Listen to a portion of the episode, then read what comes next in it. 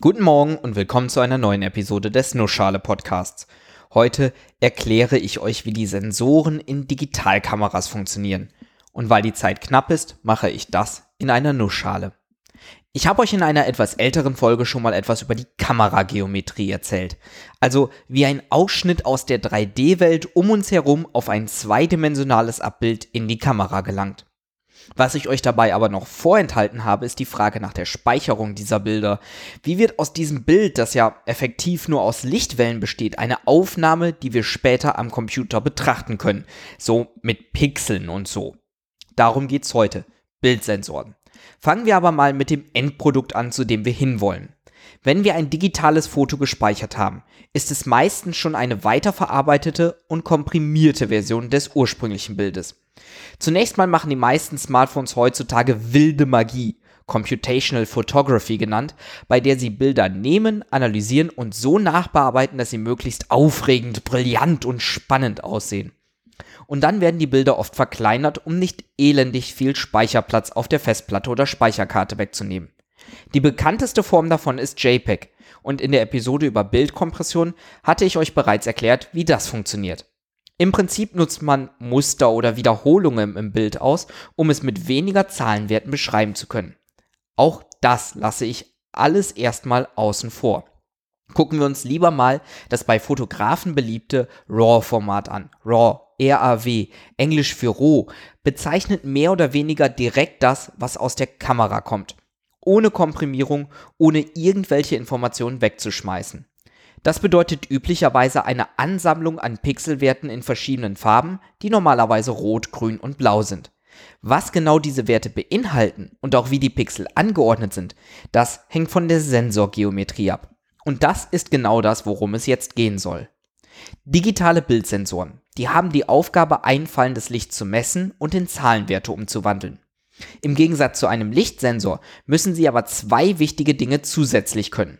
Zum einen das Licht strukturiert aufnehmen und zum anderen verschiedene Wellenlängen unterscheiden. Ersteres ist wichtig, damit wir nicht einfach irgendeinen Helligkeitswert von irgendwo messen, sondern Pixel für Pixel, Bildpunkt für Bildpunkt aufnehmen. In einem Bildpunkt soll auch nur Licht, das von der entsprechenden Stelle kommt, aufgenommen werden. Und die Unterscheidung von Wellenlängen ist wichtig, damit wir nicht nur Schwarz-Weiß-Bilder bekommen, die einfach nur die Helligkeit widerspiegeln, sondern Farbbilder. Inspiriert vom menschlichen Auge fokussiert man sich dabei meistens auf die Farben Rot, Grün und Blau. Aus diesen können dann alle anderen Farben mehr oder weniger gut zusammengesetzt werden. Für mehr Hintergrundwissen zu diesem Themen empfehle ich euch die Episoden über das Auge und über Farbe. Fangen wir mal an mit der Struktur der Bildsensoren. Es gibt mehrere verschiedene Systeme, zum Beispiel eine hexagonale Anordnung, aber in den meisten Fällen packt man einfach eine Fotodiode neben die andere in einer gitterförmigen Struktur, wie die Pixel im Bild später. Früher waren das noch einzelne Dioden neben Dioden mit ein wenig Abstand dazwischen. Heutzutage besteht meistens die gesamte Sensorfläche aus Fotodioden. Das einfallende Licht geht aber zuvor noch durch eine kleine Linse, die das Licht auf den darunterliegenden Sensor bündelt, um so die Effizienz und die Lichtausbeute zu maximieren. Jetzt fehlen noch zwei Bestandteile, um den Sensor zu komplettieren. Zum einen die Verkabelung und zum anderen die Geschichte mit den Farben. Für die Verkabelung gibt es prinzipiell zwei Möglichkeiten. Eine Verkabelung zwischen Linse und Fotodiode oder eine Verkabelung hinter den Fotodioden. Ersteres nennt sich frontseitige Belichtung und das andere rückseitige Belichtung, gemäß der Verkabelung der Fotodiode. Der Vorteil der rückseitigen Belichtung ist offensichtlich. Durch die räumliche Nähe gelangt ein größerer Teil des Lichtes direkt aus den Linsen in die Fotodioden. Mehr Lichtausbeute bedeutet in den meisten Fällen ein besseres Bild. Deshalb wird auch dieses Verfahren vermehrt eingesetzt. Nun bleibt noch der Punkt mit der Farbe. Es gibt Sensoren, die bestehen aus drei verschiedenen Farbschichten. Die erste reagiert nur auf blaues, die zweite nur auf grünes und die dritte nur auf rotes Licht. Die Ergebnisse davon sind allerdings nicht so erfolgreich. Ein anderes, simples, aber effektives Verfahren hat sich stattdessen durchgesetzt. Nicht jede Fotodiode muss alle Farbwerte aufnehmen, sondern jeweils nur eine. Dafür packt man über jede Fotodiode bzw. unter die Linsen einen Farbfilter. Lässt der Farbfilter beispielsweise nur grünes Licht durch, dann misst die darunterliegende Fotodiode mit ihrer Helligkeit, wie viel Grün in diesem Pixel vorhanden ist. Die Fotodiode daneben könnte dann zum Beispiel rot messen und die Diode darunter blau. Danach kann man dann die verschiedenen Farben interpolieren. Interpolieren heißt in dem Fall nichts anderes, als für jeden Pixel auszurechnen, welche Helligkeit die nicht gemessenen Farben haben. Ganz simples Beispiel. Drei Dioden nebeneinander. Eine grüne, eine rote und noch eine grüne.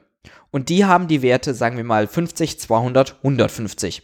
Also grün sind 50 und 150 und die rote Diode dazwischen misst 200. Bei der mittleren Diode, der roten, ist der Wert für rot also ganz einfach 200. Wir brauchen aber auch noch einen grünen und einen blauen Wert. Naja, wenn die links daneben grün den Wert 50 und die rechts daneben grün den Wert 150 hat, dann nehmen wir für den Pixel in der Mitte einfach den Wert in der Mitte, den Mittelwert, also 100. Und das gleiche auch mit blau. Damit man das gescheit machen kann, ordnet man die Farbfilter so an, dass immer alle Farben irgendwie in der Nähe sind. Ein Standardmuster ist das sogenannte Bayer-Pattern. Eine Zeile mit abwechselnd Rot und Grün und darunter abwechselnd Grün und Blau. Jeder zweite Pixel misst also grün und auch das ist wieder vom Auge inspiriert, das sensibel auf Helligkeitsunterschiede von grünem Licht reagiert. Es gibt auch noch andere Muster für die Anordnung der Farbfilter, das Prinzip bleibt aber dasselbe und auch grün bleibt zumeist die häufigste vorkommende Farbe. Ein wichtiger Punkt bei Kameras ist außerdem die Weiterverarbeitung der Daten und dafür notwendig auch das Auslesen der Bilddaten. Gerade bei modernen Kameras mit sehr hoch aufgelösten Bildern sind das schon sehr große Mengen an Bildinformationen, die in kürzester Zeit ausgelesen werden müssen. Früher hatte man meistens CCD-Sensoren. Das steht für Charged Coupled Device, ladungsgekoppeltes Bauteil und beschreibt eine zeilen- oder spaltenweise Verschaltung der Dioden. Die durch Lichteinfall erzeugte Ladung in den Dioden wird quasi Zeile pro Zeile oder Spalte pro Spalte durchgereicht und dann am Ende ausgelesen. Das ist bei den moderneren CMOS-Chips anders. CMOS steht für Complementary Metal Oxide Semiconductor, eine Art von Halbleiter. Bei denen ist jede Diode direkt einzeln auslesbar, was die Lesegeschwindigkeit natürlich enorm steigert. Man spricht auch von Active Pixel Sensor oder kurz APS. Gerade bei mehreren Aufnahmen, die man schnell hintereinander macht oder bei Videos mit etlichen Bildern pro Sekunde, kommt man da kaum noch drum rum. Außerdem wichtig bei Kamerasensoren ist noch die Größe. In der Werbung wird man oft mit Informationen zugeschüttet, wie viel Megapixel eine Kamera hat. Megapixel bedeutet Millionen Pixel und meint genau das. Je mehr Megapixel, desto mehr Fotodioden hat der Sensor. Und klar, je mehr, desto besser. Irgendwann macht es aber kaum noch einen Unterschied. Mindestens genauso wichtig ist die Sensorgröße selber. Je größer der Sensor selber, desto mehr Licht kann einfallen. Begriffe wie Vollformat, APS-C, Micro Four Thirds geben diesen Größen Namen. Grob kann man sagen, größerer Sensor ist besser. Man kann mehr Pixel bei gleicher Fotodiodengröße unterbringen oder durch größere Fotodioden mehr Licht einfangen und damit das Bildrauschen verringern. Andererseits braucht man für den größeren Sensor auch ein größeres Kameragehäuse und größere Objektive. Das wird dann durch den sogenannten Crop-Faktor beschrieben. Dieser gibt an, um wie viel man in Bezug auf das Vollformat die Brennweite bei anderer Sensorgröße anpassen muss, um den gleichen Bildausschnitt zu sehen. Einen Extremfall davon haben die meisten täglich in Benutzung. Smartphones haben mittlerweile echt gute Kameras, aber nur wenig Platz für Sensor und Objektive. Sprich, kleiner Sensor und deshalb auch weitwinkligere Bildaufnahmen und kleinere Objektive als bei Kameras mit großen Sensoren. Dafür aber auch gegebenenfalls weniger gute Bildqualität. Das wird dann aber wiederum durch die bereits eingangs erwähnte Computational Photography versucht zu umgehen. Und klar, die Sensortechnik wird auch immer besser, kleiner und leistungsfähiger. Und damit mal wieder vielen Dank fürs Zuhören und bis zum nächsten Mal.